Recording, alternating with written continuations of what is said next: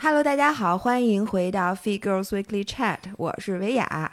哎呀，今天这是一期特殊的节目，哎，不怎么你还笑了呢？剧透了，剧透了一下，对。哎呀，我先跟大家说一下，这个情况是这样的：老爷呢在崇礼，然后阳了。嗯，然后我呢，从杭州马拉松之后，我这一个月就没回北京，我就全在上海混着。结果和我一起在上海混日子的呢，还有关雅迪老师，在一个是在上海读博并且约会的奥特曼，哟，奥特曼，好吧？对，然后正好他在上海，于是我逮着他来代班一下老爷，录一下这周的这个明信片。我们应该关心一下老爷先。啊，在我们对他到底什么情况，能先跟我说一下吗？我我是看了你们发的微博，但好像他症状还稍微的有点。作为一个阳了很多次的人，咱们要不先聊聊一下新冠？对 我们今天啊，我跟那个关雅迪老师，大家也很熟悉，我就不用介绍了。不熟悉他的人呢，我们在那个 show note 里面加一下关老师的这个介绍，然后我们就开始闲聊吧。是的。我希望大家听这期音频的时候能够去跑个长距离。我觉得这期音频应该够你们跑半马的，跑快点儿。如果不够的话，自己看着时长跑快点儿。我觉得，因为最近大家可能都可以开始畅聊，什么时候可能就没准自己就要阳一下了哈。因为可能现在国家终于呃方向发生了一个很重要的一个方向的转移，就突然一下。对，今天这个话题还挺重要的，因为咱仨人好像代表了三种状态。你看这个，你你你是还没得，不知道以后啥时候啊？不知道能轮上，马上了，我觉得。然后这个老爷是进行时，哎，进行时。我呢是那个杨康他儿，是吧？杨过。你这个烂梗太烂了。对，是什么烂梗？就没准这个未来大家都是那个什么那谁的师傅王重阳 啊？对对对，你不是就重阳了吗？我猜。对，我要跟大家分享一下，我猜我是阳过不止一次，因为我第一次阳的全程经历是在我的关雅迪大航海日记对应的文字版，因为我们跟日坛公园不是有一个节目嘛？对，其实大家在那个节目当中，如果你听过这个很小的播客节目，它里面已经完整的描述过，我是在二零二二年的四月下旬横跨我们克里伯环球帆船赛青岛号横跨。太平洋的过程当中，离开了日本，因为在日本修船停靠了两周。我们在离开了日本的第八、第九、第十天前后，有人肯定是从陆地上被感染了。我们整条船基本都阳了啊，只不过说有些人测那个抗原是阴性，是因为他可能以前阳过，或者他已经呃已经有了自然免疫力了。所以我也应该是在那个时候，我也觉得我的嗓子很疼，所以我的症状我也没有发烧，没有。呕吐没有什么严重的症状，就是嗓子很疼，疼了大概三四天的样子就好了，然后就没事了，然后也不影响我工作和干活。但是我上甲板工作，只做一些比较，不要做大重量的那种工作，其实还正常的上班，就是我们上甲板要工作，还在航行比赛当中呢。呃，其他的船员，我觉得比较。严重的症状，我觉得是应该有人发烧的，但是可能是因为我们都是克里伯的船员，都是身体素质比较好的，相对好一点，所以我觉得我们船上还有七十多岁老同志呢，嗯，他也没事儿，也都没事儿，所以说六十多岁也很多，所以就还好，跟大家心里面安慰一下，到了这个时候，这个欧米克戎这个版本可能就，呃，从我切身经验上就是就还好，但是有些朋友可能。像老爷到底是个什么情况？他是老爷现在在崇礼，哎，我发现就是他是跟老爷公他们俩在崇礼滑雪嘛，然后都阳了，都阳了。他们的经历到时候让老爷亲自给你们讲，应该很惊险。就是想回北京。然后不回北京其实是不需要做核酸的，对，回北京必须得做。嗯，然后做完核做核酸的时候，他们俩还没事儿呢。嗯，做完核酸回去，俩人都发烧了，双双发烧。那 核酸结果呢？阳啊！就第二天早上收到核酸报告，两个血红色的大字阳性。然后两个人，呃，张涵是先发烧的，发烧了一整天。他的形容是，呃，自从成年就十八岁以后，从来没烧过那么厉害，就是烧的都晕晕乎乎，都迷糊了，然后食欲基本上就没有了。哇！但是他只烧了一天，嗯，然后他昨天好像就完全不烧了。然后姥爷呢是比他晚一天，但是他们俩是一模一样的，就是最开始出现症状呢是觉得哎有点那个难受，浑身没劲儿。呃，第二天呢就是烧一整天，而且烧得很高，姥爷应该也烧到了将近三十九度，就是三十八度多，三十九度。然后昨天他就一天都没回我的信息。我天哪！就我们在群里怎么艾特他什么的，跟他我问他给他打电话，他都不接，就属于你知道，人只有到很病重的时候才才能会完全脱离手机。现在，所以他就昨天就是一天完全脱离手机，就完全找不着人。对，结果今天呢，好像他也退烧了啊，那就好。你你我没发过烧吗？我就完全没发烧，而且呢，我为什么说王重阳？就是我怀疑我跟我的搭档 Frankie，我们在后面那个赛程可能离开纽约，我就去百慕大啊，不是从百慕大去纽约，还是跨大西洋的时候，我们俩有一天在船上就觉得，哎，你是不是最近嗓子不太舒服？对啊，你呢？我也觉得有点不太舒服。我说是不是咱俩又被感染了？说有可能吧，就是我们俩都进入到这种薛定谔的羊，就不知道，就是你不想的。对，到那个时候我们的比赛啊，策略调整我们都已经不测了，抗原我们都不测了，就是按照某人说的那个，不检测就没有阳性。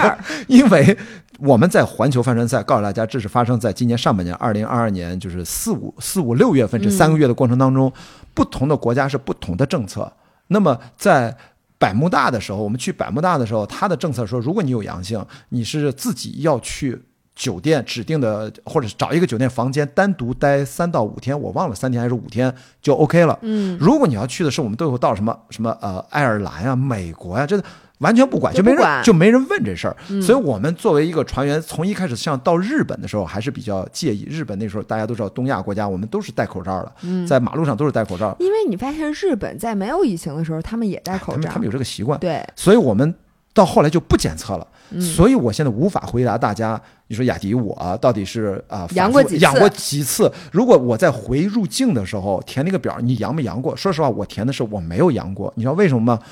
就我不是杨康的儿，就是因为我没有核酸报告。我按照你刚才说，老爷那个说阳性，我没有那个东西。我们有的，我们在帆船航行的时候，只有抗原快速检测。我们有些怀疑自己得过的症状，没法有医学上的结论，因为那个抗原是有可能有误差的。而且为什么这么说呢？我们才出发了第七八天啊，八九天才有嘛。我们到终点的时候还有十五六天。等我们全船抵达西雅，呃，没到西雅图，我们到了旧金山靠岸的时候，全船都是阴性。哦，因为我们上船上岸之前又要做，对，就我们生生在跨洋航海的时候把病毒给活活闷死了。就这些宿主，你已经没法传染别人了。就这几个人，就这几个人，你看着办吧。对，没有新的人可以发展了，所以就到此结束了。所以我们是移动的方舱，乘风破浪的方舱。所以我跟大家讲，我只能说理论上我阳过一次，我怀疑。呃，我阳过不止一次，但仅限于此。所以你要告诉我，我是不是真的阳过？我只能说我怀疑，因为我拿不出医学证据。所以在入境的时候，我也没法填我阳过，因为我没法证明我阳过。我天哪，我已经被你绕晕了。但反正就是你没事儿，然后姥爷呢，现在也没事儿了。哦。所以呢，我就觉得这个事情大家也不用害怕。那我呢，现在就是昨天在那个家里边开始下单，什么散利痛。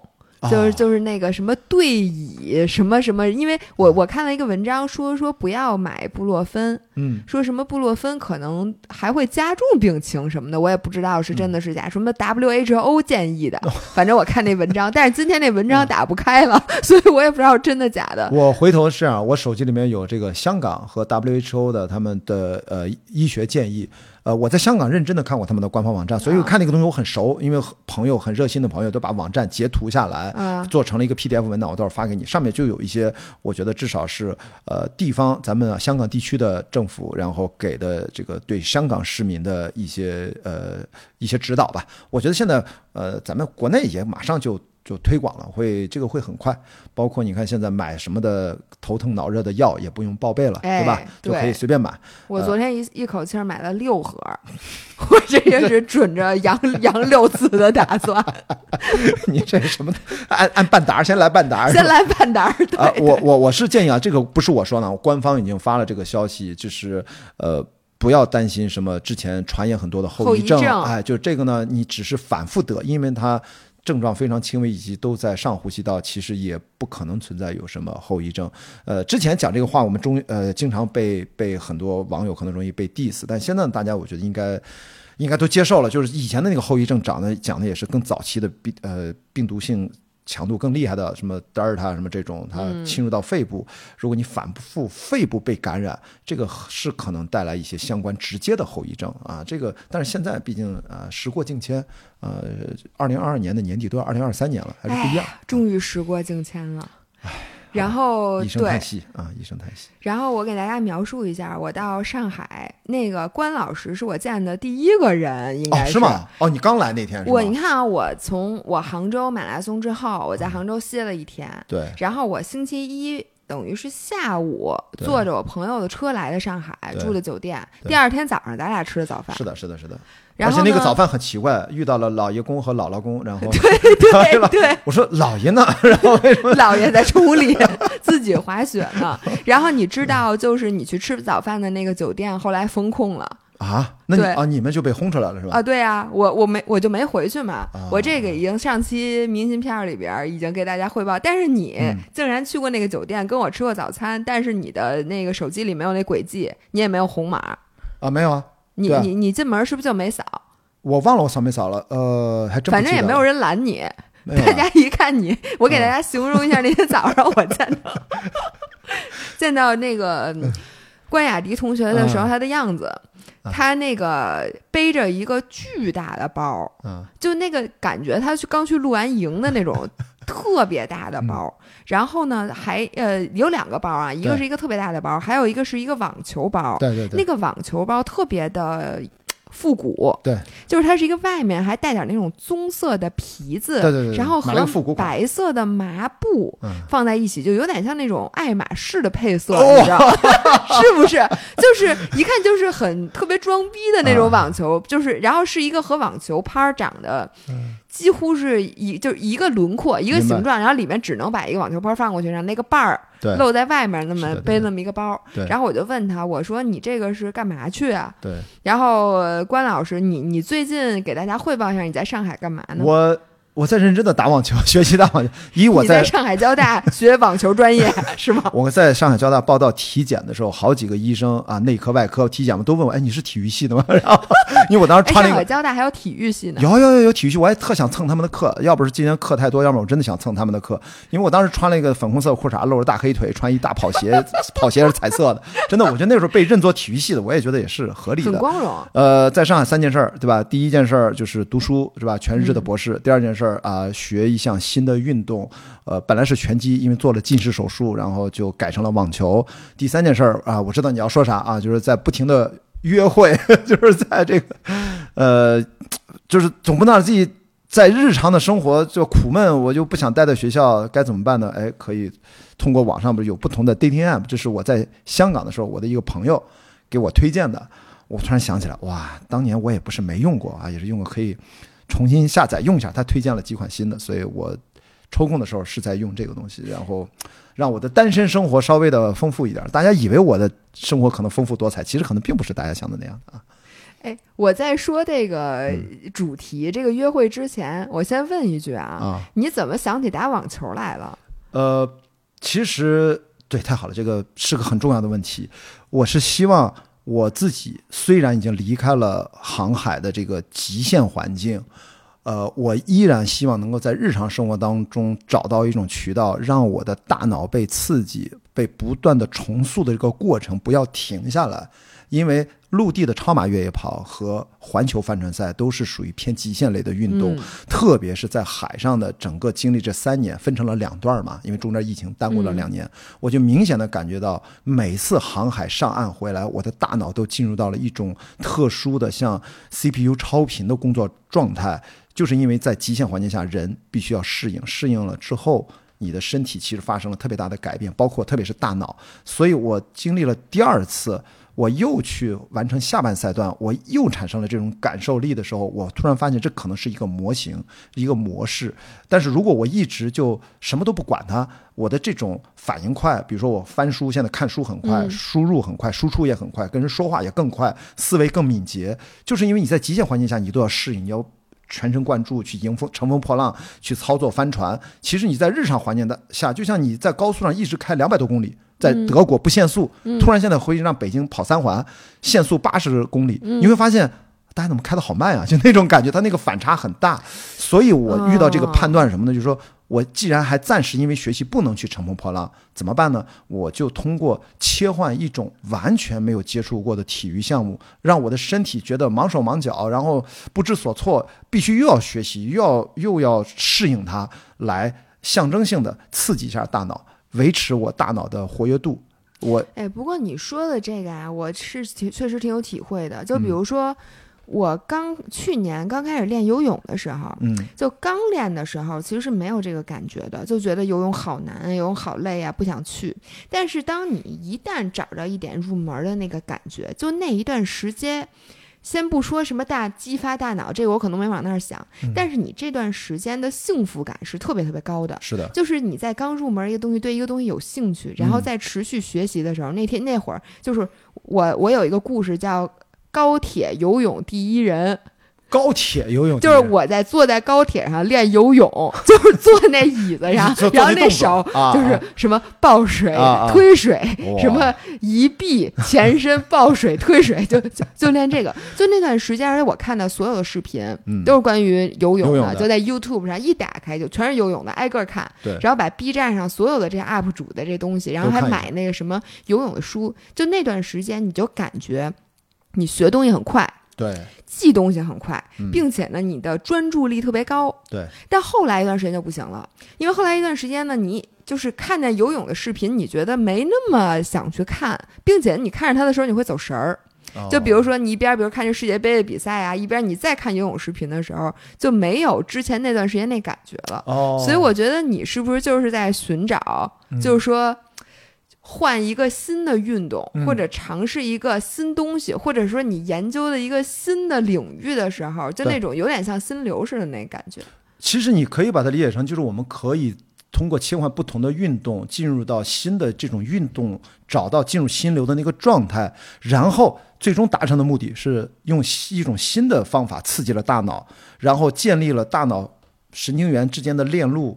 或或者你具身认知也可以，因为我们的的确确对这个世界的感知不只是说呃大脑在处理，其实我们身体各个感官都在接收信息。就是，但是你要真正的学一项新的运动，是因为你没有用这种方式去跟自然界发生交互，呃，跟教练打球，还是跟学员打球，跟朋友一起来教你游泳，你是在游泳馆游泳和开放水域游泳是完全不一样的，你从来没有经历过，所以你必须要要适应。所以在这种情况下，我觉得。这是我追求的，所以我跟我的教练交流说，我不是为了，呃，一定要争个输赢，打个比赛，呃，但是我也会打比赛，因为比赛就是一个高强度的，我又要适应。我的目的是希望让我的大脑受到更多维度的刺激和激发。为什么一开始想学拳击？因为拳击是在所有的运动项目当中，几乎啊，我如果看过一个之前一个统计，它是最复杂的，它是对这个手眼身体协调、强度对抗各方面是。从学习的角度是几乎是最难的一种运动，嗯，所以我当时想学拳击，在我的那个人生什么愿望清单二点零里面不就列的是拳击嘛？后来因为客观原因，我说那就明年再说或者怎么样，那就网球也很好，因为不是做了近视眼手术嘛，嗯，练眼神儿可以，练眼神儿。我我那天说的，你还可以练穿针，就是那个那个太静态了，我们一定要十十字绣。那你练练眼神儿，太静态的东西都不是那么适合我，就是包括打坐什么，我也学过正念。那个你下一个想再想刺激大脑的时候，你应该试试什么打坐呀、修行啊。其实应该的，我因为我之前看过一些正念的一些书，我自己也体验过，后来发现殊途同归，就是书里面描写的那种要得到的那种感受，其实，在极限运动当中、户外运动当中，其实大概都能够。感受到，所以我觉得是殊途同归。对，就像我说，你以后不是单人不间断航行吗？你那会儿有的是时候打坐，不可能在海上，他哪有时间？除非除非不能冥想吗？就你一个人，除非是掉到风洞里面，风平浪静，没有任何的风，你也没有多余的操作的机会，那你就去花一些时间做点之外的事情。如果正常的航行，其实都要长时间的呃。集中注意力，让船正常航行。因为帆船它是不断的，船是左摆右摆，你是要让它沿着一条直线前进，是你在不断的操作它，而不是你就不管它了，它就自己自己在那儿，哪怕是自动舵，它也不是那样的。所以没功夫，不可能，不可能有功夫，只能说，除非你掉到风洞里面，就是没有无风带，没有任何的风，船就停在那儿，你任何的捕风帆、wind seeker 上去也没有风，那种情况下，那你就该干嘛干嘛。你着急没有用，你在大海的一片无风带，比如赤道附近，就是那样。我们比赛的时候也是这样，就只能等啊，等风来，就只能这样。就跟姥爷冲浪似的，在那个冲浪板上坐一上午没有浪，然后自己就回来了。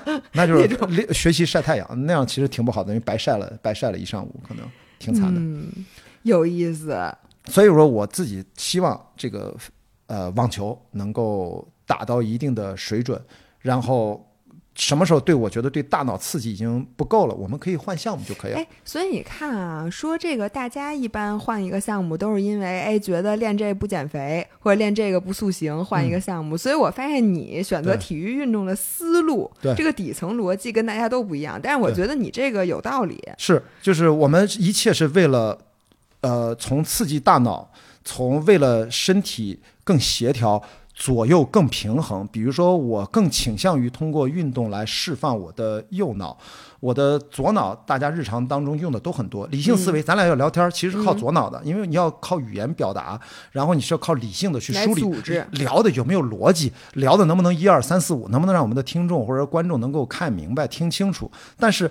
包括我从小不是个左撇子，这次打网球用左手打，其实更多的是要刺激右脑，因为我小时候曾经是左撇子，我曾我甚至都要用左手。我也是，我也是，我用左脚踢架，用左左手写字。是的，啊，你用左手写字啊？我原来用左手写字，后来让我妈生生搬过来的。我也是，我是我是小时候左手写字，老师不同意啊，所以说叫了家长来，小学一年级的时候也是改过来了。所以说这种情况下。通过左右手的这种运动，用你的不是那么强的那只手，因为我现在右手很强了，用了这么几十年了。嗯，现在反而因为我因为有点过往的基础，我现在打网球，我的教练就能判断我的左手打的自然的那个程度，其实要远远的好于右手。所以他说你应该练左手。我在练了八个小时白练，一直用右手打，打了没事，八个小时不算 对对对对，他们说你现在改来得及，来得及。我说你怎么左手打的比右手还自然？说你以前是左撇子吗？我说呃，很小的时候。他说多小？我说上小学之前，因为我那个时候连夹那个弹球用筷子都是用左手夹，用左手打羽毛球、打乒乓球，我都是左手。小时候，后来慢慢慢慢改成右手了。所以这种情况也是。所以你现在等于就是你的主力手现在右手想用左手去打网球，主要是为了刺激右脑。右脑是的，因为让。左右脑更加平衡，因为之前有意思，因为我们之前不是说过吗？就是我自己不是一直在讲随波逐流，随着脑电波逐流，就是我们更多的去不要去用纯粹的理性思维去判断我们生活当中的一些决策和认知一些问题，因为有的时候我们这个理性思维，我们不知道哪一些是自己真正的自我真正的需求或者自我真实的。愿望，因为这个所谓的理性思维，它是很容易被外在的一些其他的一些元素会干扰的。就是我以为，我觉得，我需要，其实可能是别人以为，别人希望你以为，别人想要，别人告诉你你想要，不是你真正的想法。而实际上，我们的大脑里面从来其实都应该知道自己想干什么，但是这个东西可能被。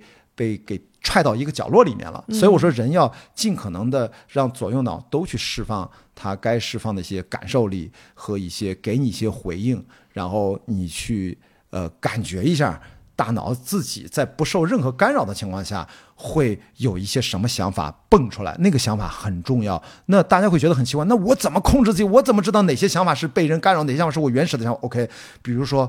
我就会告诉大家，我的亲身经验是，当然是通过户外极限运动的时候，因为在那个状态下，你如果跑过几十公里，你也跑过越野跑的，你也骑自行车骑了几十公里了，在那个时候情况下啊，你之后一结束或者说过程当中，你会有很多想法自然的处于一个发散的放松，大脑进入到某种缺省模式。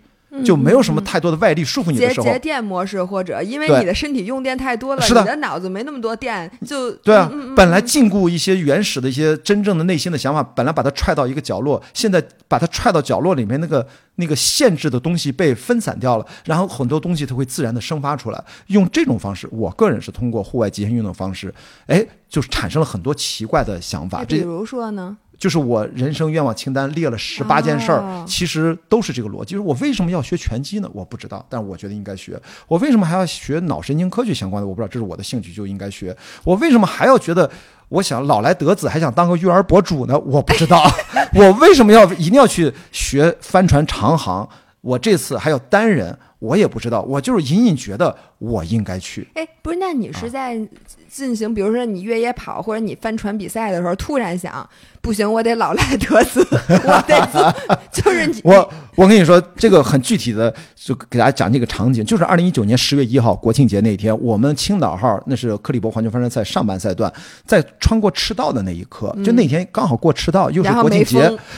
呃，没啥风，那那一大段都没风。然后我们三个中国船员，因为除了我跟 Frankie 正义，还有另外一个阿福，他是赛段船员。我们仨其实是刚好还在青岛号上面是中国的国旗，我们坐在那儿还自拍了一段，唱国歌，就算就算国庆。呃，我们在海外的中国人就算呃就算想念想念家乡了，对对对，想念我们的祖国了，巴拉巴拉这些。然后就是在那两天，我就跟他们俩聊天，我说咱已经连续航行十六天了，或十几天了，都过了赤道了。我突然意识到。咱们这么多人在一起，在一条帆船上，这叫长航。我突然觉得，原来十年前或者还那时候还不到十年前，郭川干的那个事儿，单人长航。我觉得我突然脑补出很多画面。我觉得我应该去往单人长航方向去努力一下，甚至如果有可能的话，通过八到十年的学习，或许我也可以像郭川一样单人环球不间断。我想说的就就是那一刻，我真的到了那儿，我跨过了赤道，我也感受到了呃多人航行是怎样的，然后自然的会有一个想法弹出来。这个想法不是任何人告诉我的，对不对？嗯，没有任何人告诉我雅迪你应该去继续走向呃一个单人。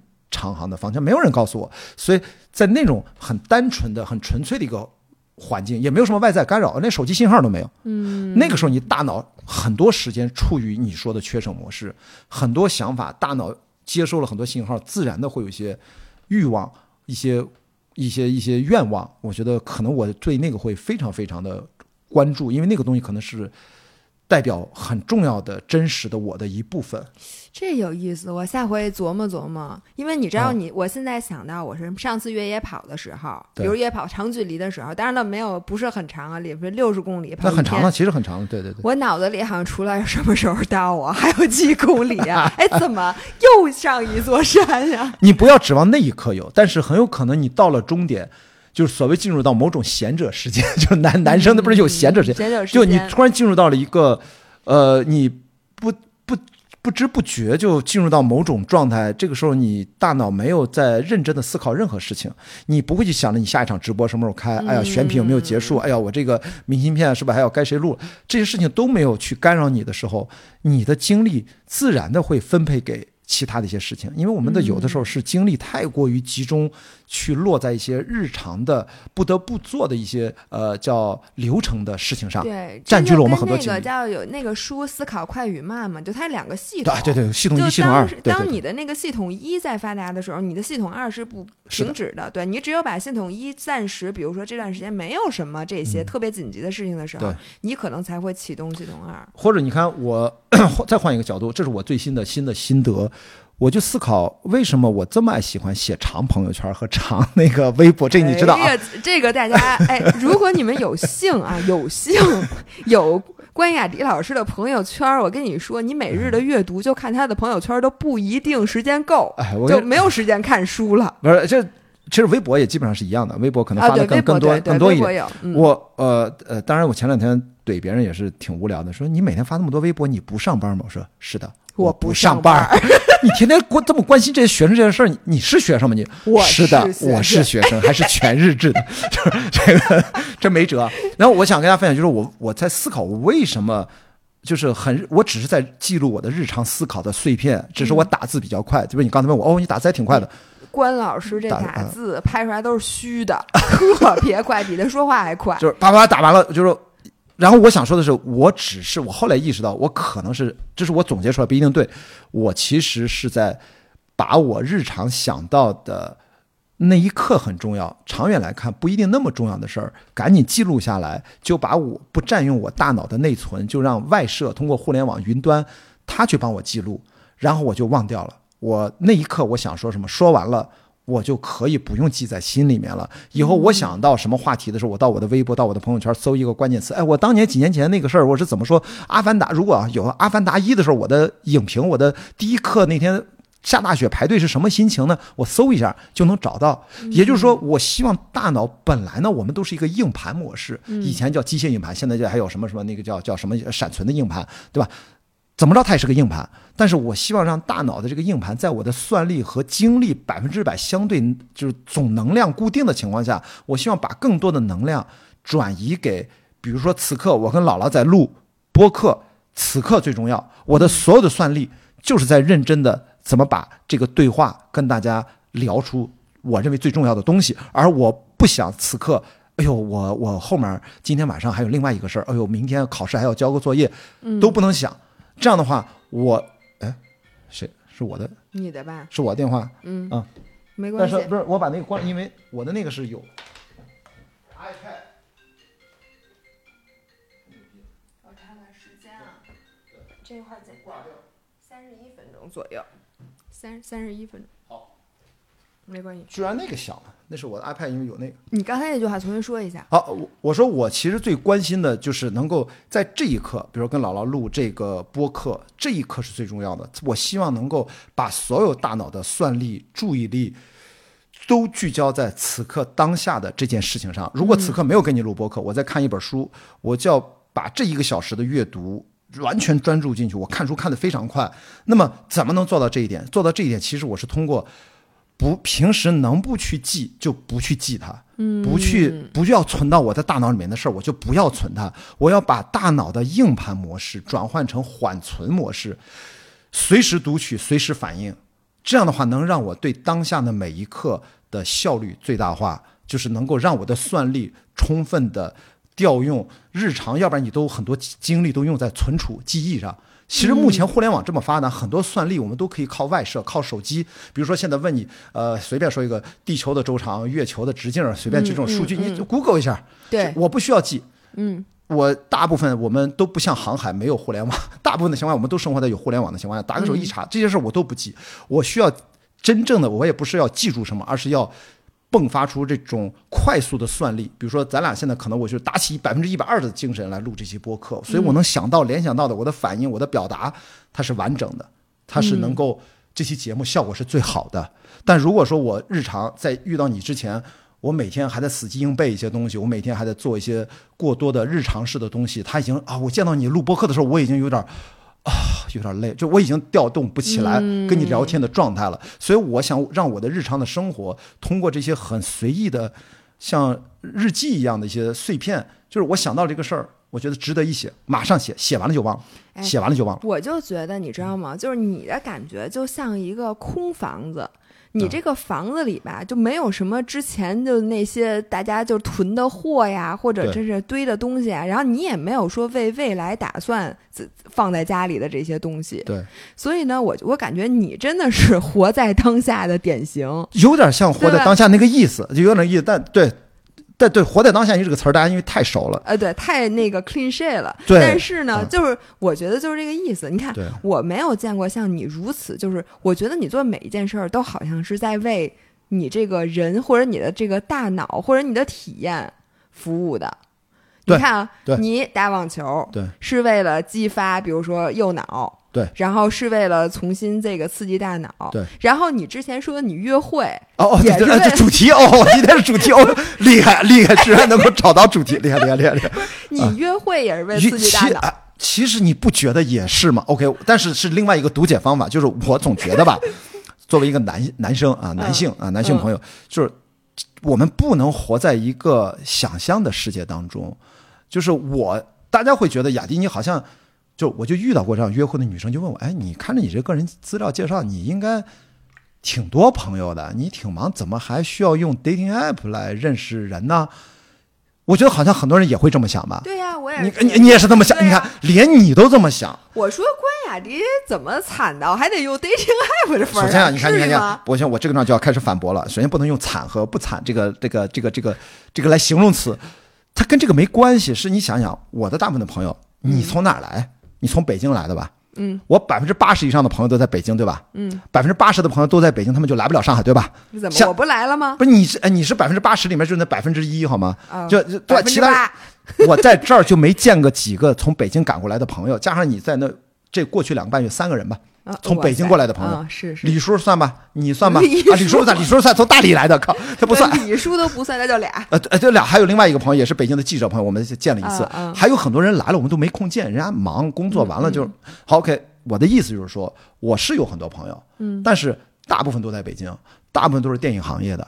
然后我现在是来上海，另外一个理由说，雅迪你在读书，你身边都是一帮年轻的同学们，你跟他们不是交朋友，你你还用干嘛出来社会上交朋友？我说第二。他们都是我的同学们，他就是我的同学们。看这个，大家自己揣度一下。我在这里边插一句啊，你现在啊，以你的这个整个这样子，就感觉是一个从菲律宾 来来的一个这个黑黑半半黑不黑。现在已经很白了，好吗？我的脸啊，头发一直竖着啊，特别高的那个发型，就是你，我就觉得你在学校里是不是那个独树一帜？因为而且你同学都多大呀？现在都比我小将近二十岁吧。就他们都是九七九六年的博士，九八年的博士都都，这这人家应届的博士就九六九七九八人都能当博士了，读博士，他们都识字儿，他们都认字儿了。你哎，你这什么？我跟你说，你这会被年轻人骂的。然后，如果是直博，什么叫直博？我也才知道，就是他本科毕业了之后呢，他是硕博连读直博啊啊啊！两千年的省，两千年的，我们有直博的同学是两千年到现在就二十二岁。他已经读博士一年级了，他就没有硕士一年级，他的硕士一年级是博士一年级。作为一个刚过完三十七岁的人来，呃，生日的人，我老觉得两千年的人还一米二免票，都还都还小学呢，你知道我朋友的孩子十五岁都长到一米七多了，所以说现在的年轻人身高其实都不是一个问题。所以我想说，我的同学他只是我的同学们，对吧？对，我是想问你的同学们有没有用异样的眼光看？你就觉得很异样，大家全都不一样。因为我做了一系列的很无聊的。呃，vlog 用李叔的话说，谁他妈看这些东西无聊的破烂玩意儿？就是这个他看，他会看的。但是很多我身边的同学和老师，包括我们的呃，据说啊，我们的校长都都在追着看啊。这个具体原因我就不跟大家讲，哎，对，呃，谈不上追剧了。总之有很多人看，不管是在 B 站还是视频上、视频号上看，而且大部分人我居然没想到，除了同学们在看，同学们的父母也在看。给我留言发私信的都是，哎呀，这是我儿子，我儿子在本科几年级。因为疫情这两年来，很多家长以前上海交大是一个开放式的校园，任何人都能家长送孩子直接进宿舍的都可以。现在呢，进出大学的外校门都要多码合一，扫码能进。像你，我想请你来参观一下，你都进不来。嗯，我也没法看到你的二八大自行车。我可以骑出来，没事 所以在这种情况下，我的的确确是。过去两个月，只要在恢复线下上学那一段时间，我骑着一个永久二八大杠自行车，整个上面写着中国邮政，那是我买的贴纸啊，贴纸，贴纸，从买贴纸。然后，呃，的的确确是恢复线下那几周，我骑着车，很多朋友，的明星，很多同学就会经常喊我的名字，你知道，我遇到好几次，我排队买鸡蛋灌饼的时候，或者说在这麦当劳坐着。啃啃麦乐鸡，然后在那儿发呆的时候，都有同学我不认识来跟我打招呼，我们就加加微信啊，你是哪个学院的什么什么。其实我想说，我想表达一个事就是说，他们是我的同学，他们只是我的同学。这个地方大家不要误解，就是我会觉得我内心是有一种感激的心态，就是我作为比他们大将近十五岁到二十岁这个区间。呃，我所谓社会经验比他们多一些，然后回来当一个全日制的学生，人家很愿意跟我聊天，我们一起上课、讨论、吃饭，甚至参加活动，集体出去呃视察，我们一起有饭局，我觉得我很开心。就是这帮年轻人是带我玩的，他们也没有觉得我那么老，他们没有觉得啊，雅迪你这个老帮菜，或者你这老同志，买单去啊，不是不是买单的，就是你你你特别爹味儿，你特别那种啊 man planning，或者说就是那种特别招人讨厌。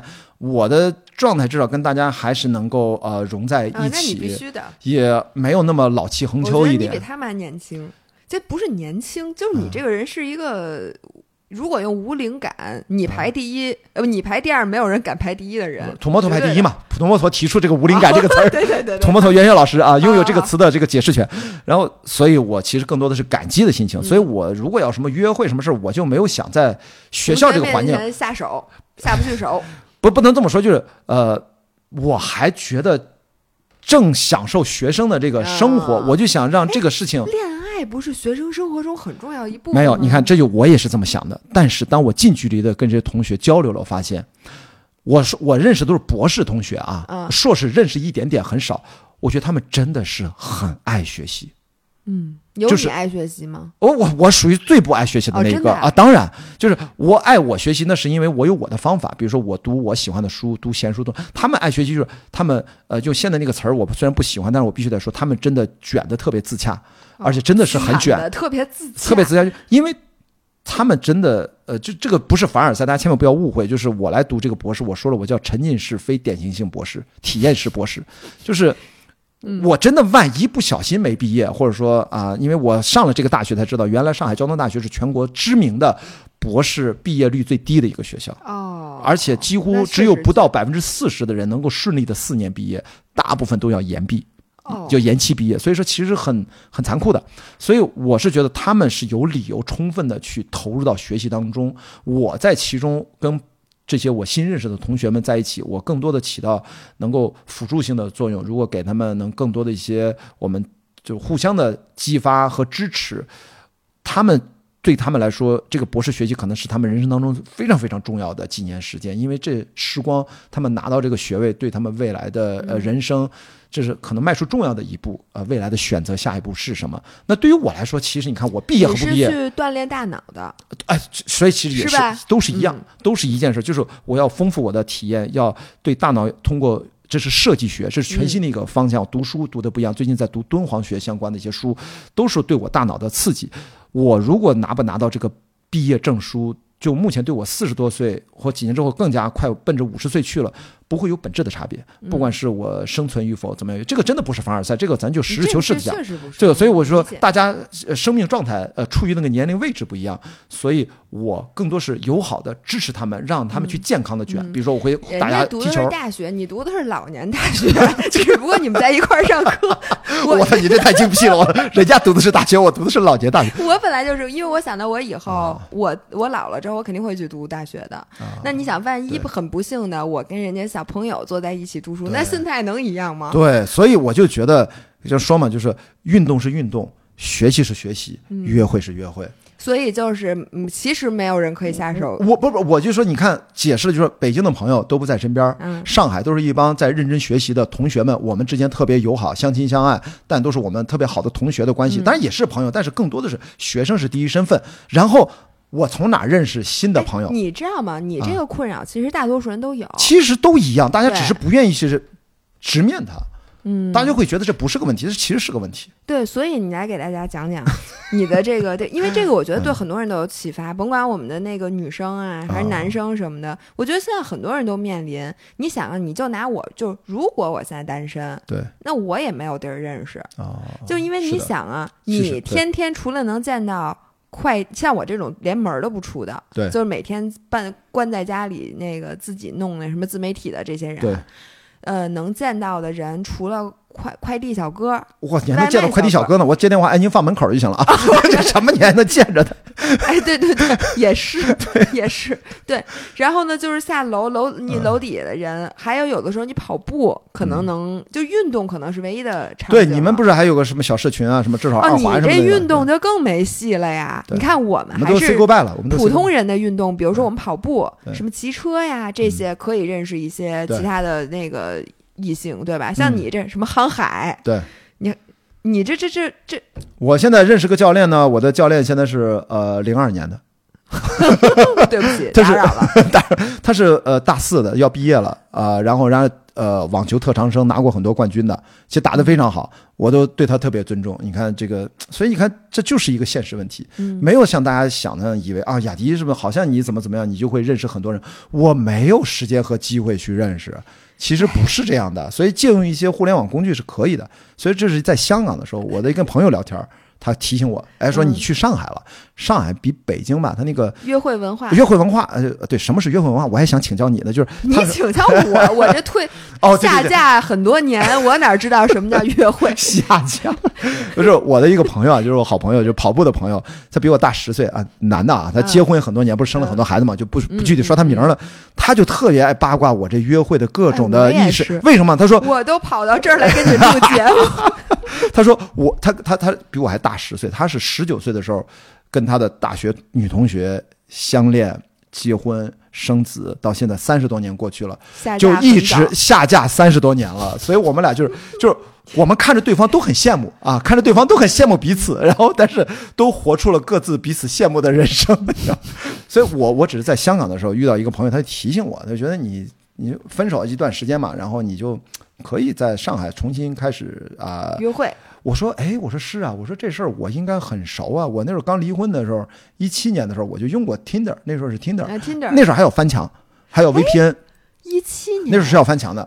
然后啊呢，我的确是不管 Tinder 在国外它什么约炮神器，它的名字，但当时在国内那个时候，我觉得约会女生出来能见面、聊天、吃饭都是素养素质蛮好的。因为你想那个时候翻墙还要用 Tinder，他基本是海外有留学工作经验的，然后在北京，然后他也用这个东西，他看到资料也都比较全，不是那种。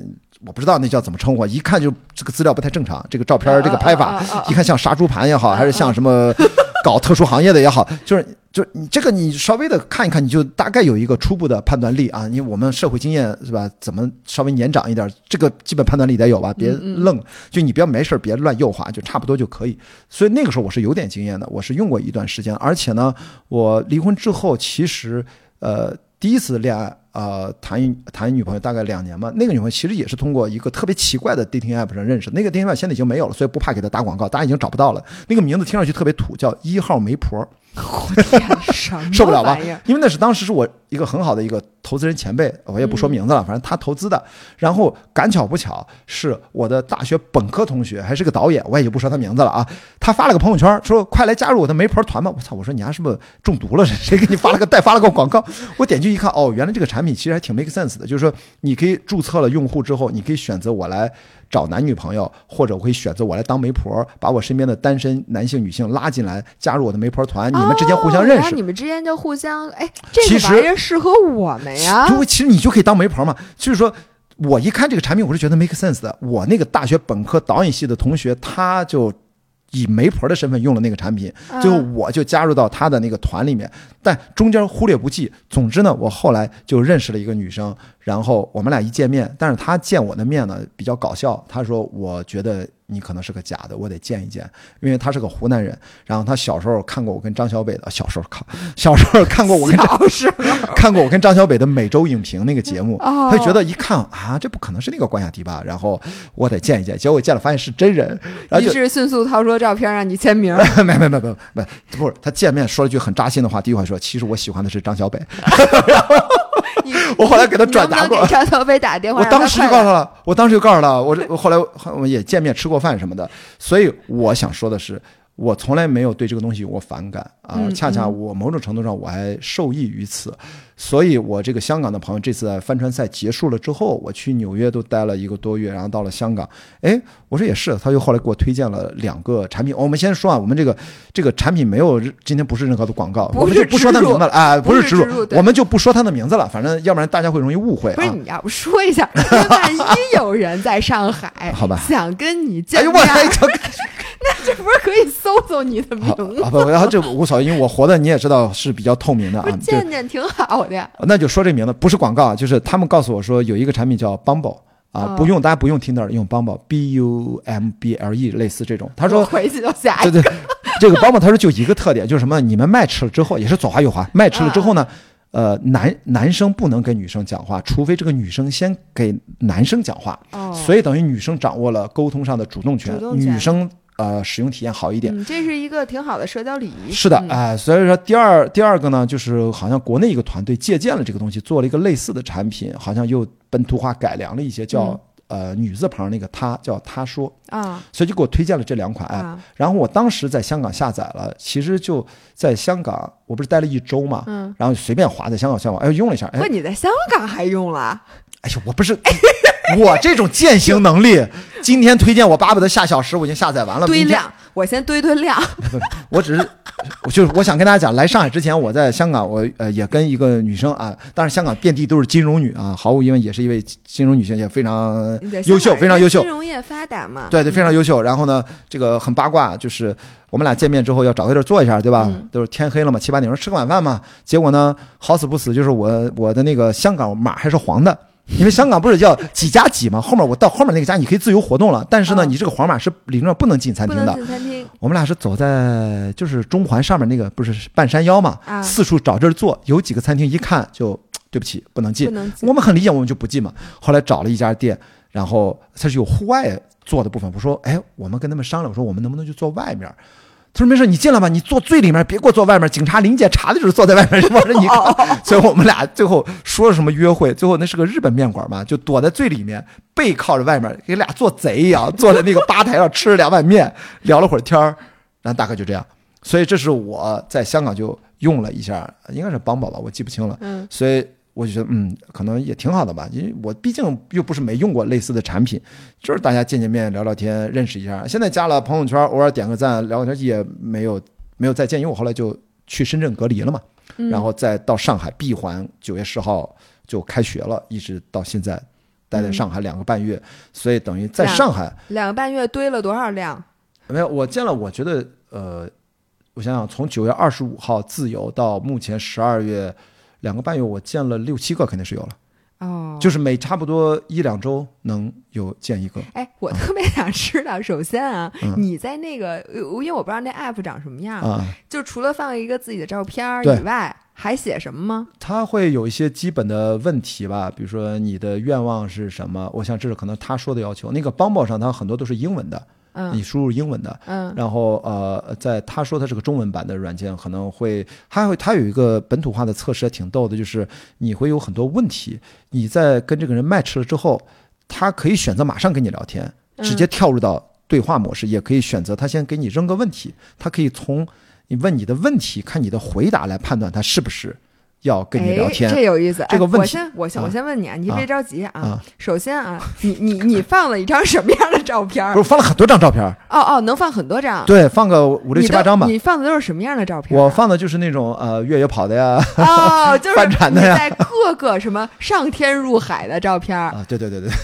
差不多，也有也有特别的呃正常的穿个帽衫儿的这种照片，对，就是因为我的照片看上去都不像一个人，我我的特点就是在于在稍微过几个月拍一张照片，就好像觉得哎怎么这人又变模样了什么什么的。有没有你在青海湖戴着头盔滑 滑穿着奥特曼的衣服滑滑轮滑的照片啊？我我我补一张，我补一张，应该没有，应该没有。你不说我都忘了，因为选择太多，这个我就我真的就胡乱放，就是我大概觉得这个照片不像我，不像我，不像我，就我的逻辑说。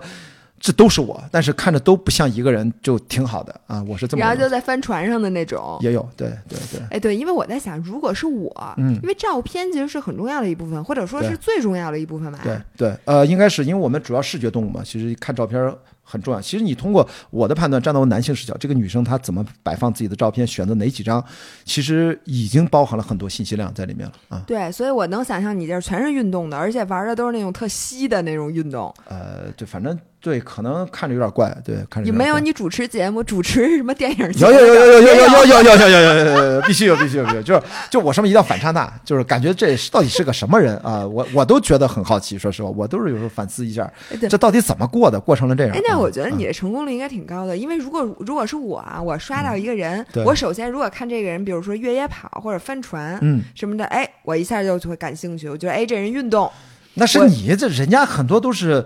上海嘛，也是很多金融女，对吧？干金融行业的，干投资行业的，对吧？嗯干外企的，就是上海是，但是不影响人家爱运动啊。啊，这倒是，就是就你说你要是找一个不爱运动的另一半儿，那那个人还见得着你吗？我 就想，呃，这这这对吧这这是是，但是这个看另一半儿你到底是要干嘛？因为我现在对约会的理解就是，呃，见面吃吃饭聊聊天，要并不是一定要直奔着像浪漫关系和处男女朋友那个方向去。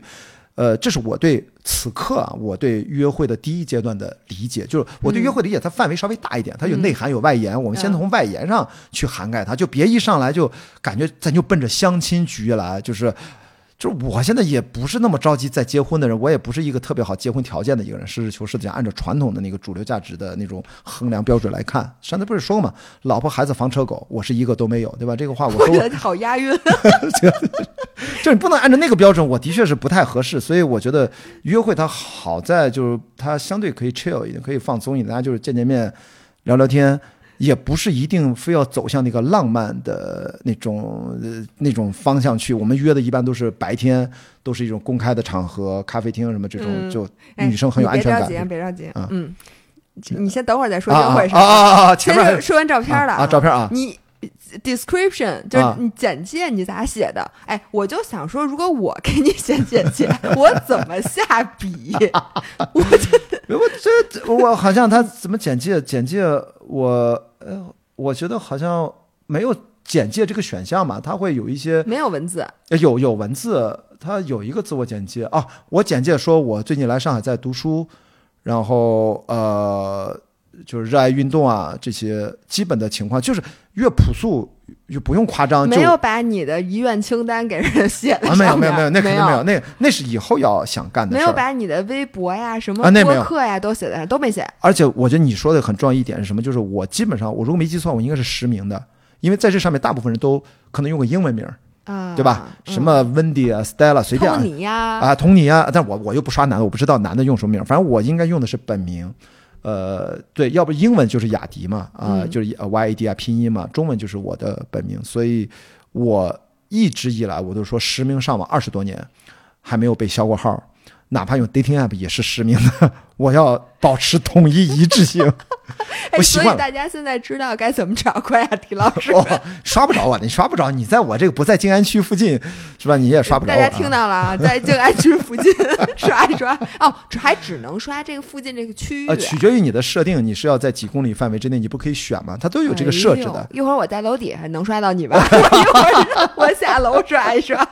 不知道，不知道这个，反正呃这反正就是你，我就保持正常。嗯，对，OK，、正常这个部分过了。对那下一个就是说，比如说人家也刷到你的，对你感兴趣，你们俩嗯是要在见面之前要聊天儿，对吧？呃，肯定要聊天儿，但我自己我是有一个很大的一个感触和发现。嗯呃，我只讲我自己的一个判断，我尽量在见面之前，如果觉得这个人值得见面，呃，我就尽量少聊啊，不管哎是加了微信之后还是不加微信，在那个 app 上，我都尽量少聊。为啥呢？呃，因为我总觉得这个 dating app 对于我而而言，只是帮助我建立跟一个可能会见面人的一个链接的工具。我并不指望这样的产品它能承载和沉淀下来，在见面之前能沉淀下来多少有意义的、呃有有价值的信息，因为。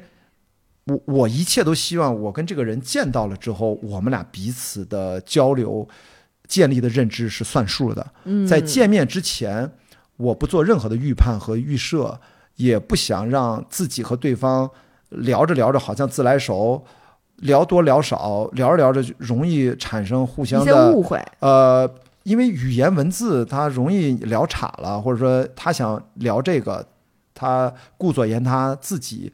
也容易让对方可能陷入某种，或者我自己陷入到某种夸大其词，或者说就是自我感觉良好。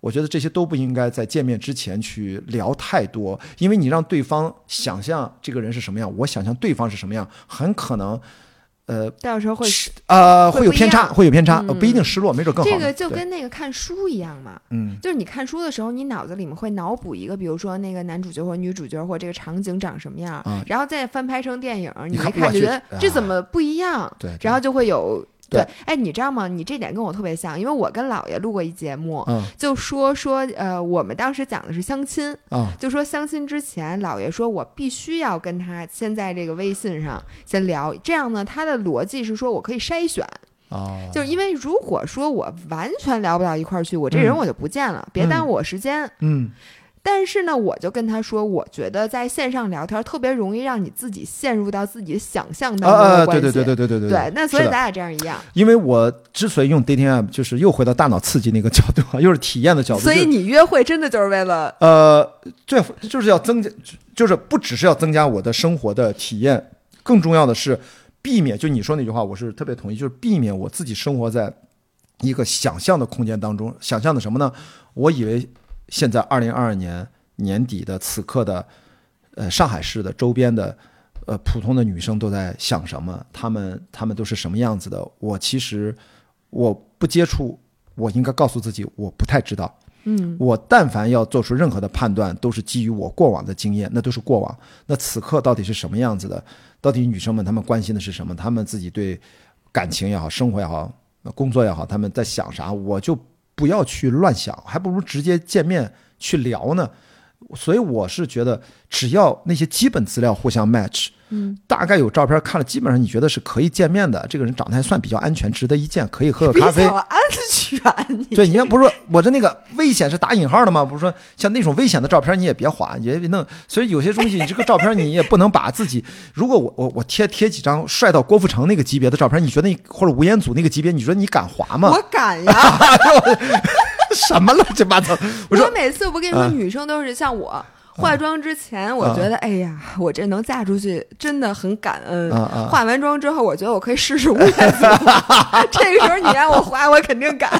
所以我就觉得这个目的已经达到了，就是就是要去倾听一下真正的女生现在在在在怎么想的，关心的话题什么，我们能闲聊点啥？爱聊运动也好，或者聊生活、聊八卦也行，或者她对我本人好奇。随便聊啥，我都会坦诚相告。我其实我能在网上基本上透明我百分就是透明的展现我百分之五六十甚至七十的生活。我在线下不得更透明？我的线下的透明度一定比线上要高。线上是面向所有人的，呃，当然呃，所有人不会关心我，只是一小部分人看到我而已。咱得知道，那么线下就是大家见面聊，那就聊一会儿。所所以我觉得尽量不要在见面之前微信上聊太多。聊着聊着，我脑子里面建模了一个。其实跟你有偏差的一个形象，你在脑子里面也建模了一个跟我可能也不太一样的形象，你还觉得你了解我，我还以为我了解了你。我认为，我认为是有偏差的，这是我的一个想法啊，这是我的一个大概的判断。哎，那我想知道，就是 人家比如说 dating app 上然后约你见面，见完了之后见到你之后，人家都什么反应啊？我觉得你没那么老啊，比照片上要年轻一点啊。我照片上都挺沧桑的，你看，你想我帆船上那都长啥样？这都不都，而且越野跑步都黑不溜秋的那样。你现在也黑不溜秋的呀？我你你要知道，跟我下船的时候比，你看看你，咱这刚才打印出这照片，这这已经啊很白到，我现在都是小白脸了，在我的标准里面，我现在白到发光了已经。那是因为今天光线的问题，所以这真的就是人家就照片以为是那种狂野的啊，见面发现好像也没有那么。狂野，哎，有没有大家对你的一致的评价呀？什么关键词什么的？因为我特别想知道，如果我作为一个这个女生用这 dating app，我说我约会一下见一个人，我绝对想不到再会是你这样人。然后我问一下人家，比如你跟人家呃，你们俩见面，人家有机会说话吗？不是，你这这，我说好吧，这个。这个梗啊，是要对这个可能老关注我的朋友，或者老听这个呃姥姥节目的朋友知道他在说啥。就是我们在录这期节目的时候，日坛公园的剪辑的小伙伴还在进行高能预警 啊，需要雅迪老师录录播客啊，要做嘉宾了，这个要要要要 hold 着一下，hold 着一下。没有这个，你当然要主要是练习倾听为主。我觉得是在约会的时候是最能训练我倾听这个能力的时候，因为大家不熟。因为咱俩老互相打岔或者互相打断，我跟张小北是最爱互相打断，因为我们俩太熟了。不是你这不说不对，停停不不不可能，我就我也被打断，就我们都习惯了。但是你遇到一个第一次见面的还是个女生，是吧？你是这些异性之间还是在 dating app 上约的见面？嗯，当然是我都已经非常 hold 住了，就是已经更多的让人家多聊，大家交换意见。可能一些评价比如比较多的就是那种。跟我聊天还挺好玩的，大概是这样听到的比较多。对，嗯，然后你你有没有跟人家说，我以后要单人不间断航行？如果就回回不来了。如果问到了的话会聊，不不问不会聊的。好像没有几个人会问到这个事儿。是吗？不只是一上来不会聊的那么终极的问题嘛？对对。上来一般都了解有的没的，不太重要的，就是。但是我觉得看对方是做啥的，这不不一样啊。我觉得就是。能不能跟一个陌生的人，我们还在网上没怎么深聊的，第一次能把一个对话进行下去，比较友好的结束，呃，有没有下一次都看缘分。呃，人家有的聊完了就觉得你人不错，但是人家奔着就是来找男朋友，一看你这根本不适合当男朋友，人家自动就退了。这不是说，所以我不要自我怀疑，人家女生之后没有联系我，或者说怎么样，就是我哪里不好，就是人家其实女生我觉得都是非常。就是有有判断力的，就是你人是不是个坏人，但是可能跟此刻人家的真正想用这个 app 想遇到的男生的内心的愿望可能没有那么匹配。其实因为人家是来找女朋友的，你是来做社会实验的，你是来训练倾听能力的。也，我我我恰恰觉得，我并不是这么个人的内心的愿望，我是觉得彼此现在大家双方其实都需要一在某些时候抱有这样的心态。我们就是跟陌生人见一见，聊会儿天心情就挺好的。因为，因为，比如说，我想聊天，跟姥姥聊个天我们录个节目吧，也别浪费。你想想，身边除了跟自己的伴侣也好，家人也好，有很多很多时间在一起，天天闲聊。你要真想找个什么朋友来闲聊，特别是我刚来上海，我还真的不容易说，我我我都得提前约谁，约个三五天，提前是礼貌，提前一两周都有可能啊。见我个老朋友在哪，我们是约我的老朋友见面都是提前约约，哎碰了哎咱就见。你要临时抓谁的啊？当然我不是说在 dating app 上也是临也是提前约，但是我是觉得哪怕是对方陌生人，我们就是喝喝个咖啡聊个天，在我的日常生活当中是很重要的一个部分，它能够让我心情更好一点啊，让我知道哦，原来现在身边的呃女生在考虑的、关心的是这样的事情，而且他们是这么表达的，就是我不会想当然的从一个男性视角去。去做一些判断，其实跟大家想的完全不一样。你多采一些样本，就是大家多建立次聊天，对双方的彼此内心健康、精神精神上的，特别是疫情下这个大环境，一定都是有积极意义的。哎，不过你这说的是对的，不会跟我聊完天更加抑郁的回去。我这是个从来不会发生，从来不会发生啊。不过你这么说，就说我现在如果想跟一个完全陌生的人。你就说有一次坦诚很难，的那种友好对话真的很难。对啊，所以 dating app 并不是一定要怎么着，大家不要再去想什么以前什么约炮神经，你把这个东西理解的就太狭狭窄了，不是狭隘，我就狭窄了。其实你通过这个，你就是跟一个本来不认识的人认识一下，哪怕已经你们不会再见第二次，它都是好的。你并不是说。你跟他见了第一次，彼此聊的还行，你们就抱有着对彼此的责任，咱要再约第二次。其实不是这样的，我觉得现在的女生啊，我遇到的不管是九零后还是啊没有零零后啊，就是八零后、九零后为主嘛。我觉得人家，我觉得女生都是非常 open minded 就是。那我想问你，就以你如此奇葩的这个整个的这个脑回路啊 和这个这这个组织，你现在去，因为你本身也单身。你不可能是百分之百说，我就是为了聊天去的。你肯定还是，如果能进行到下一步，你肯定还是有这个目的的。当然。所以你现在，比如说在约会当时，你的考量，或者说你会通过哪些问题判断你们要不要见第二次？你是怎么判断的？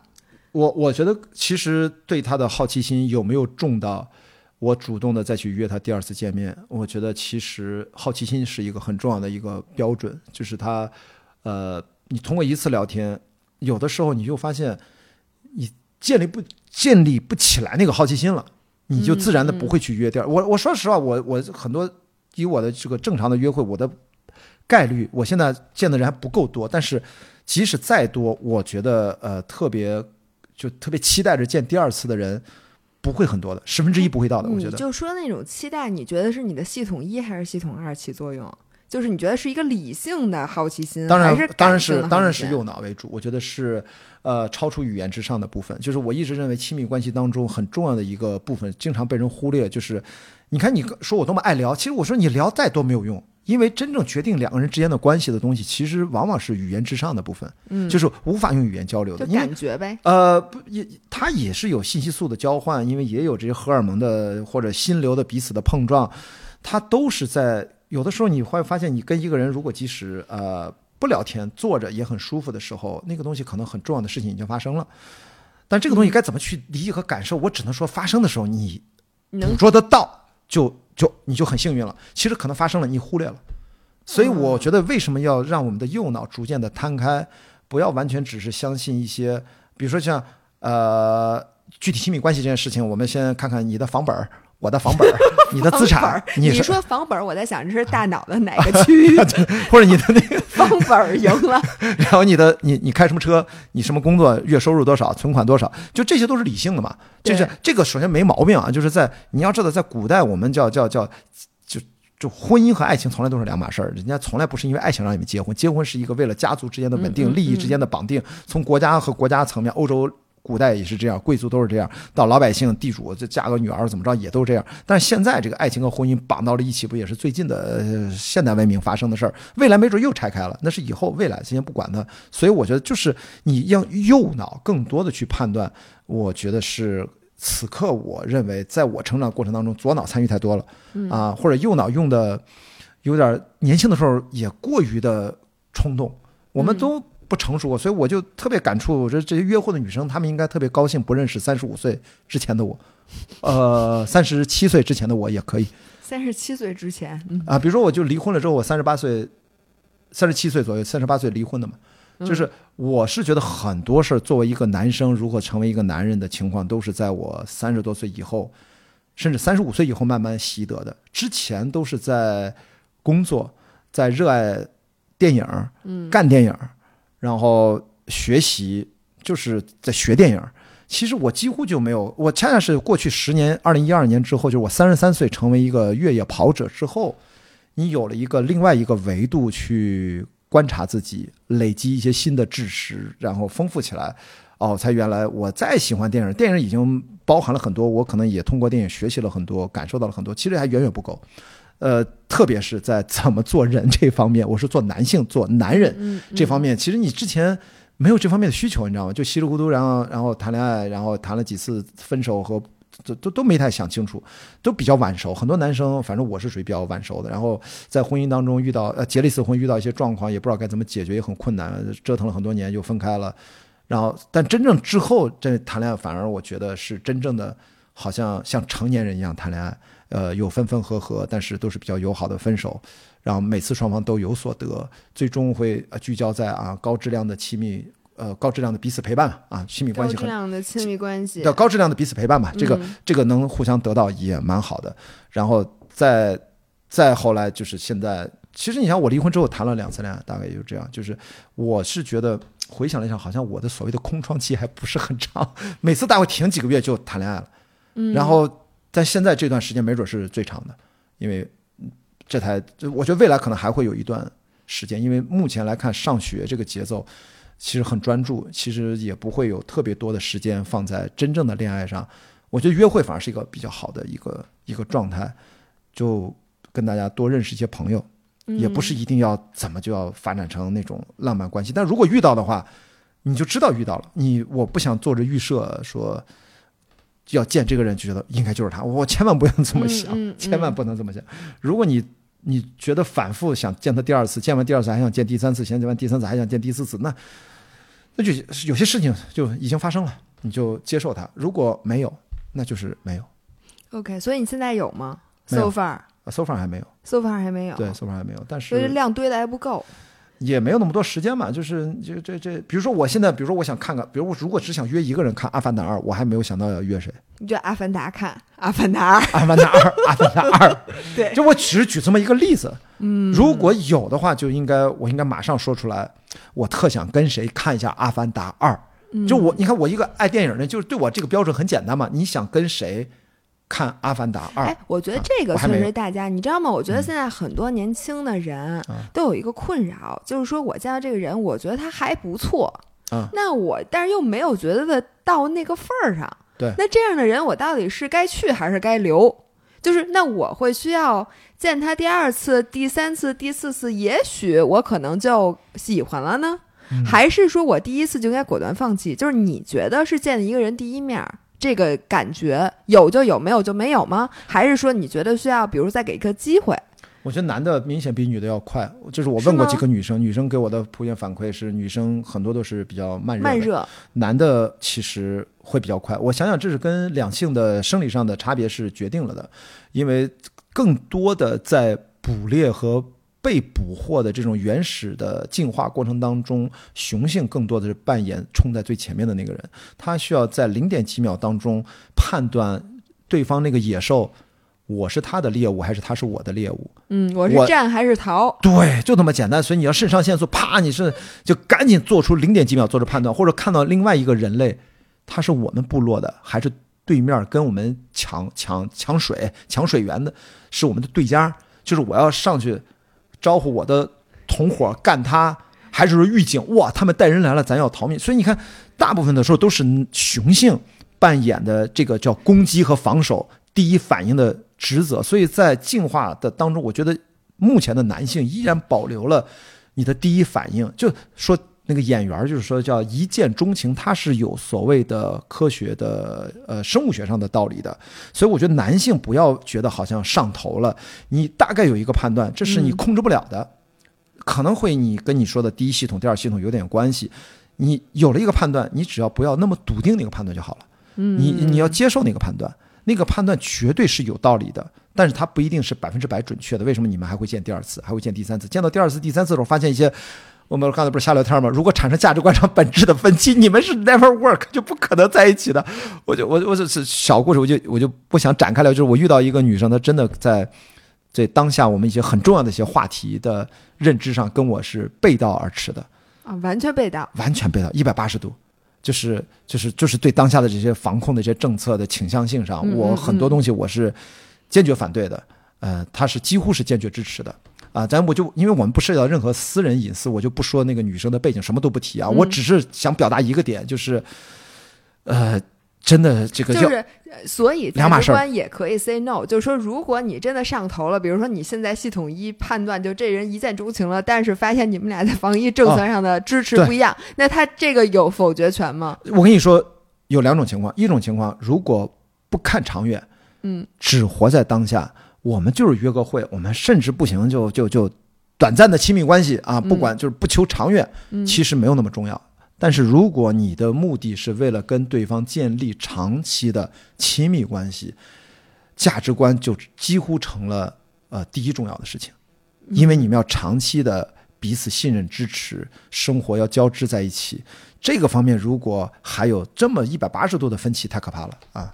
所以这是我的一个判断。所以你刚才说你之前列的稿子里面有这个叫什么亲密关系的要素，你现在说了一个就是价值观。对，因为之前老师说咱要聊啥，就是不是我就快速就是我脑子不想存储的，赶紧打出来，打了一堆字儿，然后就发给了你。一说我操，怎么这么多？我说我没有这么多，我就随手打了一些。我当时想到的是，如果在长期的亲密关系当中，其实也是在香港跟我朋友聊天，也是因为我分手。一呃没多久，他们其实也是安慰我我们，就闲聊聊到最后，是我自己总结出来三件事儿。我发现，如果诉求是为了长期的亲密关系，有三件事儿它是同等的重要。第一件事儿就是刚才说的价值观，嗯，希望这两个人呢，呃，不管是同性还是异性啊，不管就长期的亲密关系，他们能够在价值观层面上能够彼此呃认同，并且支持。你得先认同对方，就是你们的价值观可以不一样。嗯，不是说一百八十度那个有点太过太过分了啊！就你们肯定会有角度上的差别嘛。那么你们因为完全价值观一样，你就或者人长得一模一样，你就跟镜子里面谈恋爱，你跟自己在谈恋爱，这跟镜像谈恋爱不好找。这这找不着，你们也没必要。就是大家是有差异是蛮好。我想问你，你有没有一个一些小的问题？因为我觉得价值观这事儿特大。我呀，比如说我见到一个人。当然了，防疫这块儿啊，是我发现有一个快速能判断价值观的，因为原来没有这个事儿的时候，你就更难了。就是说，你见到一个人，我可能跟这个人已经聊了一整天了，都没有一个问题是关于价值观的，因为你平时就是你吃什么，就喝咖啡，然后你在哪儿工作，就聊个运动的事儿，根本不涉及价值观。你最近约会有没有什么小的问题可以一下涉涉及价值观的，你就能知道，快速知道，哎，我跟这个人是不是一路人？我跟你说，这个就是我完全。碰撞出来，我就以前我就没有意识到这个问题。这次就是因为聊这个防疫政策和当下所有的这些风控的事情、随便封楼的事情等等，这些都很具体。嗯，你会发现哇，马上就聊出原来这个分歧可以这么大，然后就能聊崩。还好我们是礼貌的不崩而已，就是就是但但是 we agree to disagree 那种啊，对，就是我们就是就是，而且我是要感谢对方的，就是因为。对方是可以真的坦诚把跟你截然相反的观念用他，因为对方是受过良好教育的人，他也有很理性的，就是分享了他的观点。我当然我也是很非常完整的表达我的想法。我们能够做到一起，这是一件非常难得的事儿。如果不是因为这个约会，我都不可能有机会有一个人把我坚决不会认同的观点这么冷静的。以他的视角来给我阐述一遍，我是没有机会亲耳听到一个真人在我眼前这么跟我讲的。我们以前在网上有很多很多人不同的意见的人，很多很多，但是在现实生活当中，所以某种我当然是感激对方的，就是这是对方的一个一个对你的一个基本的一个判断，他觉得我愿意跟你聊这个事儿，嗯，我也愿意跟你分享我的观点。我觉得这个其实已经很难得了，大部分的时候可能大家根本就没有机会坐到一起，所以这件事情我是觉得我还蛮感谢的。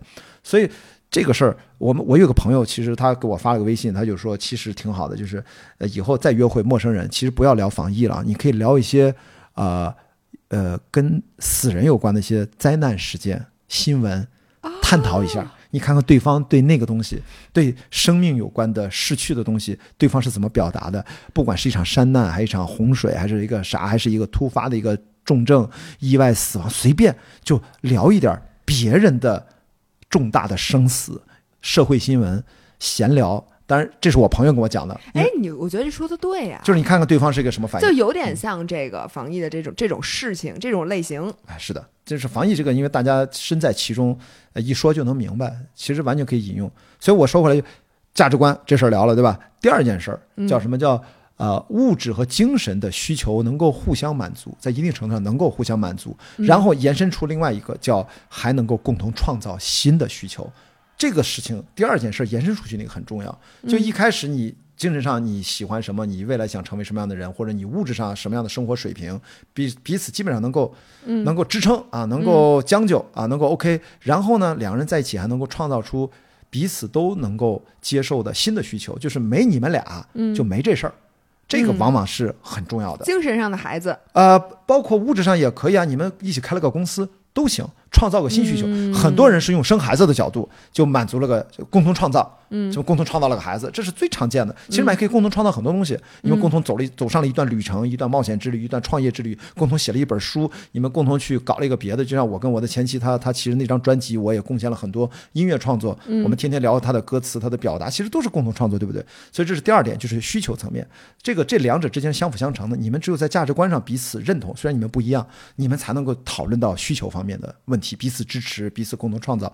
第三方面就是咱们之前聊过了，就是彼此吸引，就是荷尔蒙啊，然后眼缘啊，直觉呀。你一上来对这个人就女生反应慢一点，但是还会有点后面的机会。那么还要延伸出一个东西，延伸出一个东西就是除了第一次的眼缘的彼此吸引之外，你还得有反复爱上对方的能力，反复。彼此吸引对方的能力，因为为什么我们我们这次这个话题的前提是长期的亲密关系，在长期的亲密关系，什么叫长？几年算长吧？几年才能算长？一年不能算长吧？在几年的过程当中，谁能保不齐？精神有低落的时候，心情不好的时候，我有低谷的时候。中国电影现在低的都快没了，对吧？说你娶了一女朋友，她叫中国电影，你现在你说你是不是要一脚把她踹了？不行啊，你得陪着她走，走到另一个周期。中国电影又火起来了，然后哎很风光啊！我这叫中国电影的一个女朋友，你看要脸有要要各方面要身材有思想有思想，对吧？就是现在中国电影这个女朋友。不太行，嗯我觉得如果你们真的是在前面价值观认同、彼此需求，你们共同创造过，一路走来，现在他遇到了困难，哪怕他犯了错误，嗯，他出了轨，嗯，你是不是要包容他、理解他、支持他，给一次机会、信任他？相反，轮到你的时候怎么办？你你也会有低潮，你也会可能犯错，所以我觉得，在除了彼此吸引，如果奔着长期的亲密关系，这个东西彼此的之间反复爱上对方，嗯，反复就是我得接受，就是他了。我知道他会人老珠黄，我也知道他会有脸上有褶子，他可能总会有更年轻的小伙和姑娘吸引我，但是。我也觉得就是他，而且这玩意儿你咋确定呢？比如你，比如说你现在见到一个人，你怎么能确定你对他的上头是单次上头还是 n 次上头？所以我们在说长期的亲密关系的确认，就一定不是一个立竿见影、马上能得到的一个结果。那几次呢？几次你觉得能确定？我这这个首先肯定不会有一个答案，我觉得肯定是随着你们两人在一起往前走，没准是半年还是一年还是一年半。你们这么说吧，你看。萨特和波伏娃他们第一次聊结婚，他们说我们签一个两年的合同，嗯，他们就签了两年，到两年之后再说再续约的问题，这是他们存在主义者，他们两者之间彼此的一个信任，他们之间那种战友的关系，彼此阅读所有的初稿，彼此互相激励，最终他们谁都互相没有结婚，他们同时还有，他们他们是那种经典的开放关系，那是另外一个话题，那是他们他们一场大胆的哲学的实践，但是最终他们是。陪伴了彼此的一生，他们是最终彼此的爱人。当然，他们也还有别的风流韵事，那是他们的事儿。我想说，就这个东西很难讲。你什么时候觉得该跟对方承诺，你就是我的唯一的那个人，我就是你的那个唯一那个人，那个是要双方两个人共同去感应的。所以，在我看来，并不是以结婚与否领那个证件为准，那是一种确认形式。还有其他的口头确认，我觉得也是认的。还有很多事实上。你们俩就是在一起分不开，你们就是对对方最重要的人，也是随着你谈过很多次恋爱。认识了很多人，走了很多路之后，最终能确定下来。对，这就跟生活是往前走的，结论都是倒着推的嘛。所以你只有干完这事儿之后，你才说：“哎，我发现我们俩是反复吸引的。”因为我们对生活的理解只能回头看，毫无疑问。但是我们所有的生活的热情却只能推着我们向前走。所以这件事情，你永远处于一个无法理解的此刻当下，你是无法理解当下的。你只有接受了这一点，你才能义无反顾的说：“我要去。”呃，认识下一个人，或者我要跟此刻的这个爱人在一起，勇敢的往前多走一步，因为你无法真正的理解这一刻。从某种哲学意义上层面是这样。我的天，哎，为什么咱俩能把天儿聊这么深呢？我这不是我们，不是你的这个节目《非 for life》的这个这个风格风格呀。对，完了，姥姥更不跟我聊天了，又跟我说不行这个。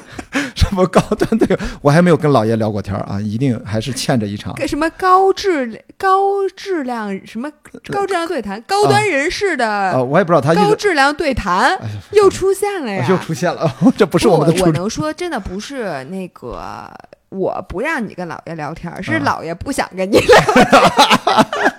老爷说跟你说完话，他脑袋嗡嗡的。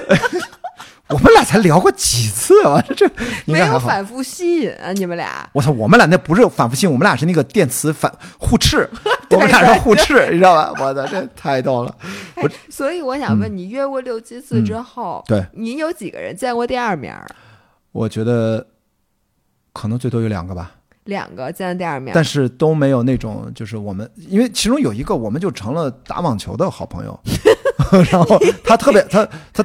他是他打了很多年网球，我就我们俩现在微信基本都在聊网球，就是我们就成了打网球的好兄弟。好兄弟，他把他的教练共享给了我。你们就是你看，就是嗯，就是所以说这都不是计划出来的，所以我我想随波逐流，我觉得在约会上同样适用，就是你。你随着这个滑动的 app，然后你根本不知道下一个你见到的人是怎样的。但是你只要怀着一颗比较善意的心态和相对透明一点的真诚，我觉得是 OK 的啊。然后你会见到那样的人，你会，呃，大家都还是挺开心的。我我我也不是奔着谁能骗谁，我这脑子就是用在这方面就骗不了人，因为我骗了谁我都会说出去的。你会写成微博？啊，对对对对，哇，我就我我会公开忏悔。啊，我觉得肯定会是那样的。所以我最后总结一下，就是如果咱们也有广大的那个五人儿单身女性，在上海，哎呦，这是要替我 张罗见面，可以先那个在微博上看一下关老师最近的这个微博的直播的他自己的大脑活动。看完了之后呢，你们会在约会的时候会找很多话题，然后呢，你们如果你，我觉得你已经在那个一号媒婆了。你是五号的五号哦，不是五人媒婆 number one，你已经在干这事儿了。然后我还觉得今天最重要的一个我的 take away，就是说我们可以换一种方法来想问题，比如说在你决定我要尝试这个运动还是这个运动或这个运动，是的，或者这个时候你会想一下，哎，我不光是我锻炼身体，我这玩意儿是锻炼脑子的呀，对吧？那我的我这脑。我的身体可能需要的只是，比如说心肺或者肌肉的锻炼。对。那我的脑子此时此刻需要一种什么样的锻炼？是。或者什么样的刺激？对。大家把这个 attention 更多的往脑子里集中集中，你会找到对更多事情有一些不一样的理由。对。并且约会这件事其实也是。也是。从狭义来讲，我们可以把约会想象成一个，就哎，我就是要找一个人陪我过下半辈子，或者比如这这种搭伴过日子的这种。但是你也可以把它作为一个认识新人，然后更加。真实了解真实的社会，对，然后练习倾听，是吧？练习表达，对，练习。这个真的是男生到了我这个年纪，他很自然的一个转变，就是因为他荷尔蒙没有那么强烈，所以他就不会总是想着你要把谁推倒，你要怎么，你已经这是你你要接受你这个状态，哪怕你再看上去你的健身多么厉害，你没有你的人生阶段就是到了这儿了，你不需要和也没有办法一定要强撑着说服谁，还要按照二十多岁那样去活。我说我此刻请祝我二十三岁生日快乐，指的是一种你说的主观世界上对自己的一个引导、激发和一个参照。你也身体从来不可能再像二十三岁那样巴不得天天就想跟哪个女孩谈个恋爱、上个床什么，就那种你知道。不可能了，所以说你就接受这个状态，就按照你说的。而且我觉得像你说的，就是约会，而且这种不确定性其实是有意思的。因为就像你说，我觉得我之前听你那《大航海日记》，然后最后一个把我给听哭了。哦，我也是，我也是，我你也听，你也我觉得那个是剪辑，叫什么？咱那个叫张张什么？